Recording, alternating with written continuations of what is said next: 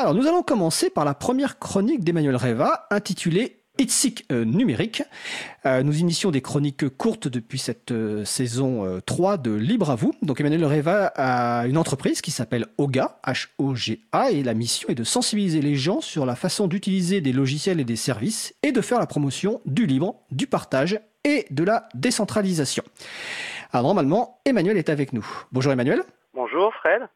Alors Emmanuel, ta chronique va porter donc sur les DRM, écoute, je te laisse euh, nous expliquer euh, ta façon de penser sur les DRM.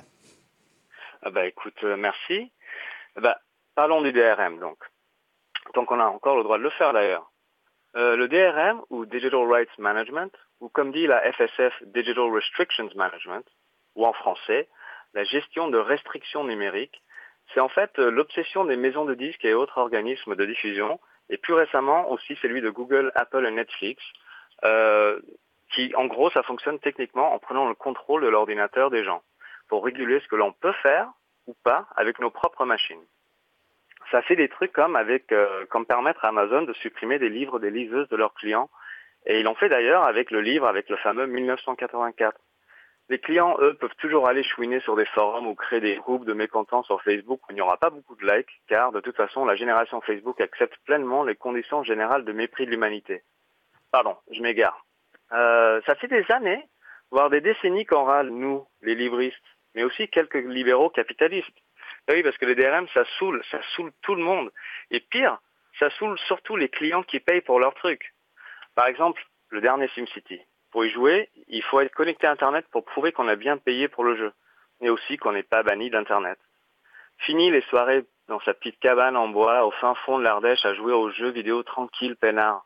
Et oui, c'est dans ce genre de cadre que j'ai envie de jouer à un simulateur de gestion de construction de villes capitalistes modernes. Pour ces gens, la seule solution pour profiter du jeu, acheter avec de l'argent durement gagné, dans notre monde sans pitié, c'est de le pirater. Et oui, le DRM est devenu monnaie courante. Même la W3C, organisme qui met en place des standards de publication qui sont censés promouvoir le web ouvert à toutes et à tous, sans discrimination et sans barrière, a accepté cette notion de protectionnisme en tant que standard HTML. Et pour aller plus loin dans la déprime, même les ordinateurs avec les systèmes libres sont compatibles avec le DRM moderne. C'est intégré directement dans le navigateur, dans Chromium et sans trop de résistance aussi dans Firefox. Nos médiathèques publiques nous donnent accès à des films et des documentaires très intéressants, mais ça aussi ça passe par du DRM et pas n'importe quel DRM. Voilà, vous avez bien compris, c'est celui de Google qui en plus peut nous pister. Il faut savoir que tous les films et séries diffusées sur Netflix, Arte et autres, qui sont protégés par la magie du DRM, peuvent être trouvés sur les machins de téléchargement légal sans problème et surtout sans DRM. Du coup, on peut les regarder sans être connecté au fin fond de sa cabane en Ardèche. Bref, le DRM, ça coûte un pognon de dingue et ça fonctionne 5 minutes.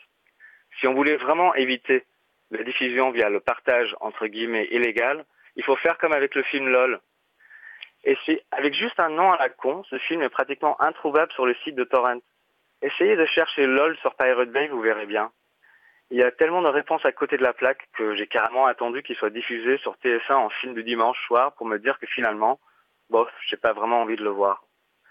Il faut dire que le fait que le Libé décrit ce film comme comédie bourge à haute teneur sarkozyste peut aussi expliquer le fait qu'on a du mal à le retrouver sur des sites de partage de culture. Et oui, on peut soit parler de pirates, des gens qui attaquent et qui pillent les autres, ou alors on peut parler de partageurs de culture, des gens qui rendent la culture accessible à tous. Alors si vous voulez faire un film qui ne soit pas restreint par les DRM, mais qui soit difficile à trouver sur les interwebs des pirates partageurs de culture, choisissez des titres à la con. Par exemple, pour un film, je vous propose HDTV X264, ou pour une série, saison 3 complète, ou alors euh, WebRip. Il y a aussi Yifi, ou 1080p. Euh, Blu-ray, ou DJ Ahmed, ou alors il y a AMZN. Avec ces noms, même Google aura du mal à pirater nos œuvres. Ben merci euh, Emmanuel pour cette euh, chronique. Tu vas rester en ligne avec nous parce que donc la chronique s'inscrit dans une journée internationale contre les DRM organisée par la Fondation pour le logiciel libre. Donc journée prévue euh, samedi 12 octobre 2019. Le site web c'est defectivebydesign.org donc défectueux à dessin ou par conception, mais les références sont sur le site de l'April april.org. Et le 4 septembre 2018, nous avions consacré une émission au thème des DRM avec Marie Duponchel, avocate, et Jean-Baptiste Kempf de VLC, le fameux lecteur multimédia libre. Et on va vous diffuser un court extrait de cette émission qui dure à peu près 5 minutes 30, 6 minutes. Et Emmanuel, on se retrouve juste après. Donc vous êtes sans doute encore nombreux et nombreux à utiliser des supports traditionnels des œuvres de l'esprit, par exemple un livre papier. Une fois que vous avez acheté ce livre papier, vous disposez de liberté fondamentale, comme celle de le lire comme bon vous semble.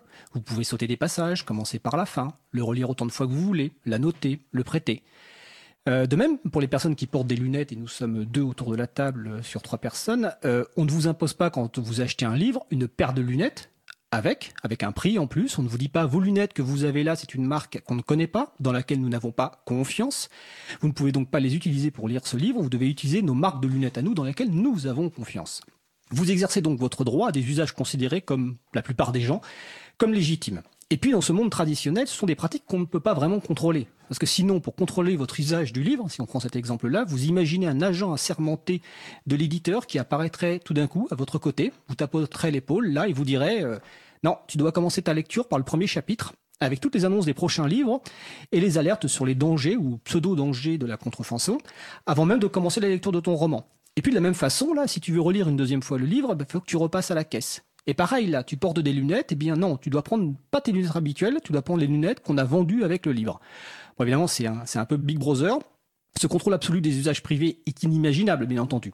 Ah, sauf qu'il est inimaginable dans le monde traditionnel. Mais en fait, pas pour tout le monde, car certaines personnes, enfin, de très nombreuses personnes et organisations, bah, notamment qui produisent des livres numériques, des DRM ou tout objet numérique, considèrent qu'à partir du moment où techniquement on peut contrôler euh, des usages, même privés, eh bien on va le faire. Parce qu'après tout, si la technique le permet, on va pas gêner, non, si on peut contrôler des usages privés. Donc de nos jours, un exemple, quand vous achetez un DVD ou de la musique en ligne, et euh, très généralement, on, alors le on étant le producteur, l'industrie, les industries culturelles, vous impose par exemple de visualiser certaines plages sur le DVD, publicité. On vous impose aussi le choix d'un lecteur multimédia. Vous téléchargez de la musique sur un site, vous devez utiliser le lecteur multimédia qui est fourni avec ce site et pas un autre. Et ce contrôle d'usage se met en place par ce qu'on appelle les DRM, donc on va redéfinir après bien entendu, qui est un outil technique qui contrôle un usage privé, mais aussi surtout par leur protection juridique.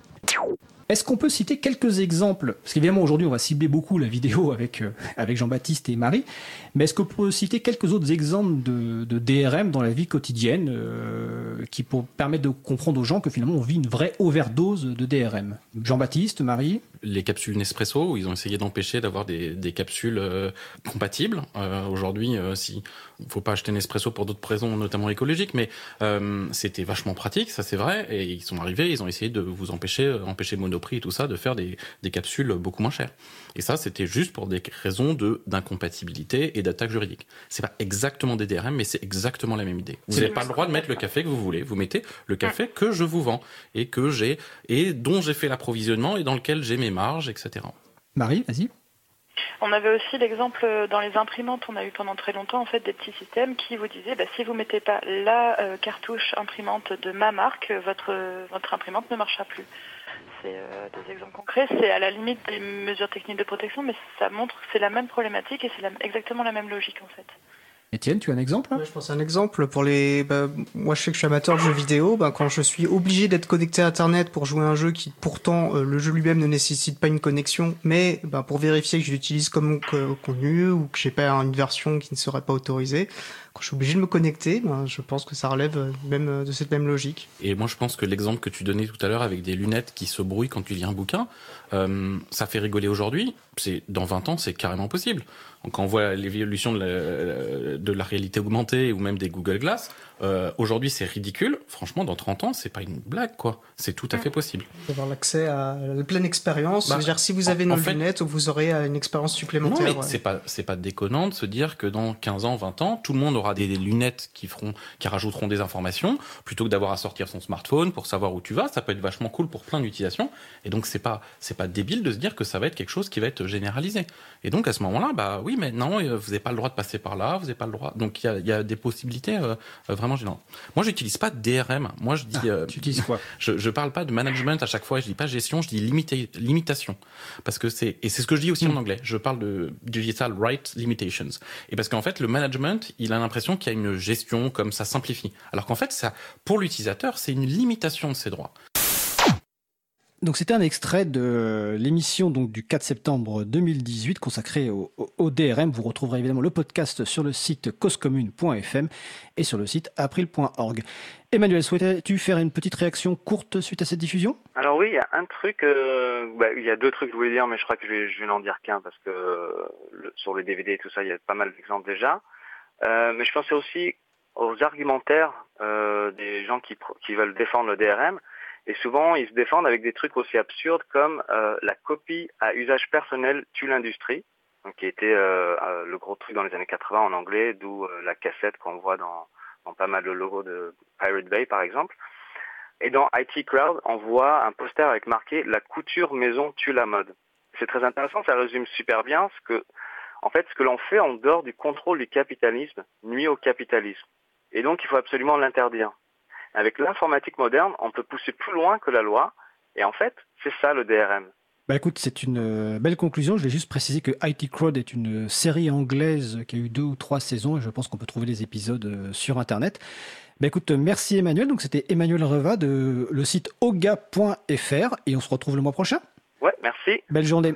À bientôt. À vous aussi. Au revoir.